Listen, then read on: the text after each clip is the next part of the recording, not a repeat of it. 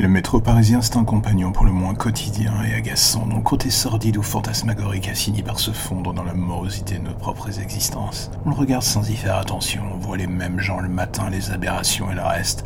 Tout se mélange et l'on finit par devenir totalement imperméable à tout ce merdier.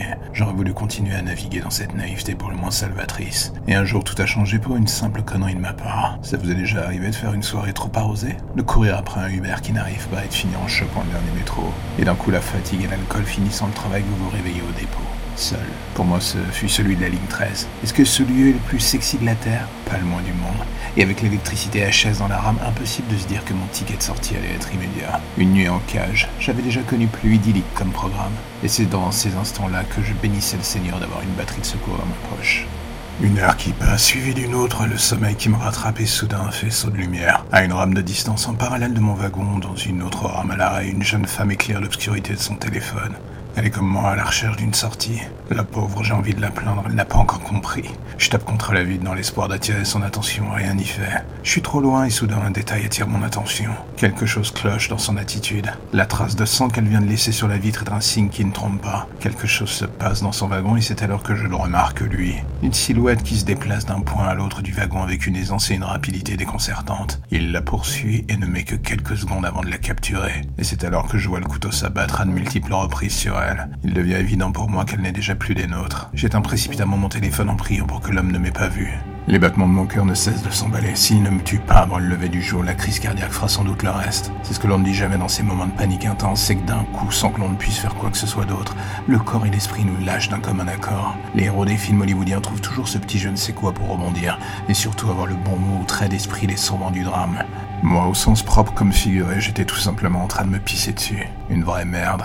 Les minutes qui suivirent eurent des allures d'éternité, ces moments où la seule chose que l'on fait est de prier, de se dire que l'on aura un avenir et que ce monstre nous a sûrement pas vus. Des conneries faites pour vous rassurer. Et vient le moment où, contre toute attente, un bruit nous indique que l'heure de l'espoir est terminée. Celui de l'ouverture d'une porte suite, pas lent, et d'un bruit pour le moins atroce. Celui d'un cadavre que l'on traîne. Et ce gémissement qui remonte encore dans mes oreilles. À même le sol est recroquevillé misérablement sous une banquette dans l'obscurité, je vis l'homme traînant cette jeune fille. Elle était toujours en vie. Un léger sanglot se faisait encore entendre. Je ne suis pas un héros, j'aurais pu et j'aurais surtout dû me jeter sur lui pour la sauver comme dans les films. J'aurais pu trouver l'énergie du désespoir pour lutter pour la vie de cette femme et la mienne. Mais je n'ai rien fait. J'ai regardé, je l'ai vu la déshabiller, je l'ai vu s'amuser avec son cadavre et lui faire des choses que je n'oublierai sans doute jamais. J'ai voulu vomir tout ce que j'avais en moi, mais j'ai ravalé ma fierté comme ce qui me sortait de mes entrailles pour ne faire aucun bruit. Je ne savais plus de ce qui au final était le plus répugnant, le goût dans ma bouche ou l'horreur marquant ma rétine. C'est dans ces instants interminables où le temps semble s'arrêter et sans que je comprenne comment le destin avait décidé de ne pas me jouer un tour de plus, un tour encore plus atroce, l'homme finit par s'en aller, non sans avoir placé sa victime dans une mise en scène encore plus déstabilisante que tout ce que je venais de voir jusque-là. Est-ce qu'il pouvait y avoir pire que ce que je venais de voir ou de vivre? Oui, les trois heures qui suivirent. Trois heures pendant lesquelles je n'osais pas bouger, trois heures à ne pas faire un bruit, trois heures à passer à entendre les battements de mon cœur résonnant dans tout mon corps et l'odeur du sang emplissant mes narines. Trois heures seul avec ma conscience, me répétant que j'étais un lâche et que cela me poursuivrait jusqu'à la fin de ma vie sans aucun doute. J'aurais voulu faire quelque chose, mais mon corps était en stand-by. Je n'y pouvais rien. Et quand mon esprit déverrouilla enfin mes fonctions motrices, je vis une dernière fois son cadavre, tout comme la porte ouverte du wagon. Il l'avait laissée ouverte. Pour moi, peut-être, je ne savais plus et comme le lâche que j'étais devenu, je pris la fuite, sans vraiment me rendre compte des empreintes que je laissais en partant. Un détail qui allait me hanter pour les jours à venir. Ce n'est que quelques heures plus tard, alors que je me terrais chez moi, que la nouvelle commençait à se répandre. Ce meurtre que j'avais vu. Et la question qui imprégnait mon cerveau, et si la police venait à penser que j'étais le coupable J'étais dans le wagon, et soudain un détail me revint en tête, l'équipe de lavage n'était pas passée de la nuit sur cette voie de dépôt.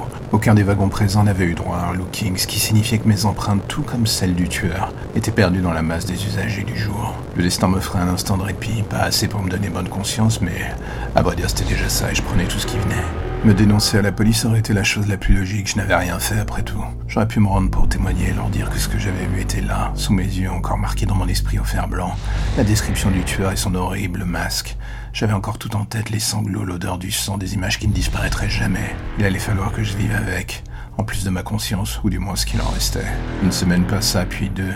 L'enquête faisait toujours les gros titres de la presse. Et moi, je me tairais toujours dans mon appartement, incapable de sortir ou de répondre au téléphone, mais encore et toujours victime d'une pensée récurrente. Et si j'avais agi Peut-être qu'elle serait encore en vie. Peut-être que j'aurais pu la sauver. Peut-être que tout aurait été différent. Et à chaque fois, j'entendais cette voix me disant Oui, tu serais mort avec elle, éventré comme un porc à l'abattoir, baignant dans ton sang et le sien. Et depuis, je n'ose plus rien faire. Le simple fait de me regarder dans un miroir me donne envie de vomir. Mais ce n'est rien en comparaison de savoir qu'il est encore là, dehors, à rôder dans les rues, dans les tunnels du métro. Il a détruit ma vie et il tuera encore. Sauf si je l'en empêche. Quitte à en crever moi aussi.